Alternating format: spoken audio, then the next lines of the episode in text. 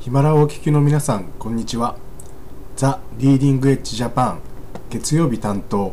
名古屋で税理士をしております西浦です。どうぞよろしくお願いいたします、えー、今日は、えー、世界で最も忙しい空港というタイトルでちょっとお話ししようと思っております、えー、カナダのモントリオールに国際国際空港評議会ザ・エアポーツ・カウンシル・インターナショナルズっていう機関があるんですけどもそこが毎年、えー、世界最多旅客数の空港というランキングを出してるんですよ。で2018年のランキングを見ていくと、まあ、結構いろいろ面白いことが分かったのでそのことをちょっとお話したいと思うんですけども、えーと、2018年のランキングでナンバーワンだったのはどこかと言いますとまあ、アメリカなんですけどもアメリカといってもニューヨークとかロサンゼルスとか、えー、シカゴとか、えー、ワシントン DC とかではなくて、えー、アトランタアメリカ・アトランタのハーツフィールド・ジャクソンアトランタ国際空港というとこがなんと20年連続でトップだったらしいんですよね。えーと、と2018年のランキングでいくと利用者数は1億739万人だったそうです。トップがアメリカのアトランタ。で2位以下を見てみると2位が、え、中国北京首都国際空港。これが1億98万人。第2位。で第3位がドバイ。ドバイ国際空港が8914万人。第4位がロサンゼルス。で第5位が羽田空港だったんですね。羽田空港が8713万人。で6位がアメリカのシカゴ、えー、7位がイギリスロンドン、えー、8位が香港で9位が、えー、上海プードンで10位がパリのシャルル・ド・ゴールというふうな順番になってます。でこのトップ10を見てみると、えー、アジアが5あるんですね。トップ10のうち半分がアジア。で北米が3でヨーロッパが2っていうことになってます。えー、世界の空港アジア勢でこう旅客数がどんどん伸びてるっていう形なんですね。で今のはトップ10なんですけども、えー、このランキングトップ50を見てみるとどこが一番多いかっていうと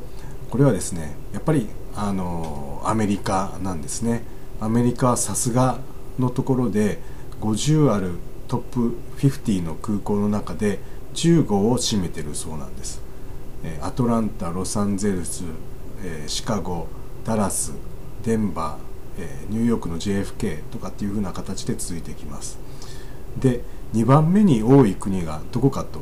言いますと2番目に多いのは、え、10個10個ランキングしてる中国なんですね。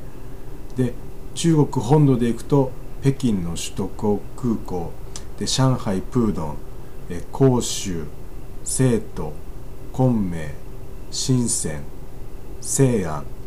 えー、上海の本茶をそして中国本土ではないんですけども香港の空港あとは台北の桃園っていうので、えー、中国が10個の空港を占めてるわけなんです。でこうして見てみるとトップ50の中でアメリカが15で中国が10っていうふうなことでこのトップ2でもう世界の最も忙しい空港トップ50の半分を占めてるんですね。うん、やっぱりもともとアメリカはその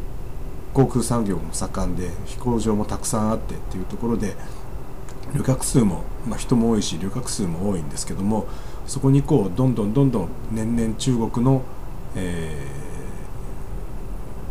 ー、ランキングが上がってるっていう状態なんです。でそれ以外ではと言いますと,、えーと、2つの空港がランキングしている国がありましてそれがドイツと日本。日本は羽田と成田ですね。で、えーと、イギリス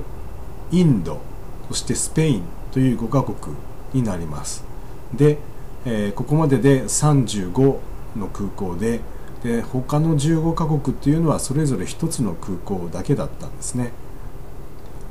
でこういうランキングになってるんですけどもこれを大陸間で比較してみるとどうなるかっていうことなんですけども世界の最も忙しい空港は アジアに21個あるんですね。で中国に 10, 10で日本に2でそれ以外に韓国インドネシアシンガポールタイマレーシアフィリピンそしてドバイになります。で北米では、えー、17アメリカのそのうちアメリカが15あとはカナダと、えー、メキシコですね。でヨーロッパでは11でオーストラリアが1っていうふうになってます。こういう形でトップ世界の最も忙しい空港のトップ50を見るとそのうちの半数近く21をアジアが占めてるっていう形になってます。これは年々年々増えていってまして以前はこれが18とかだったんですけどもこれが年々1つずつ増えていって2018年のランキングではアジアが21番21個あったんですね。それ以外一方あの南米とアフリカでは一つもランキングされてないっていう状態になってました。で今言いましたうんと中国なんですけども中国の首都今中国の、えー、北京首都空港ですけどもその北京の南の方に現在あの新国際空港ということで北京大港国際空港というのが建設中でこれが2019年の9月末今年の9月末に開港する予定なんですね。でこの空港っていうのは、えー、この空港がこう開港した後にはですね今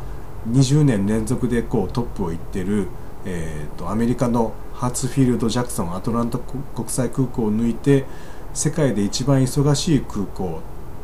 要するに利用者が世界で最も多い空港になると予想されています。で北京の新空港のターミナルはあのイラク出身でイギリスの建築家ザハ・ハディット氏ですね。世界的に有名なザハ・ハディット氏が設計してできる空港です。このザハ・ハディット氏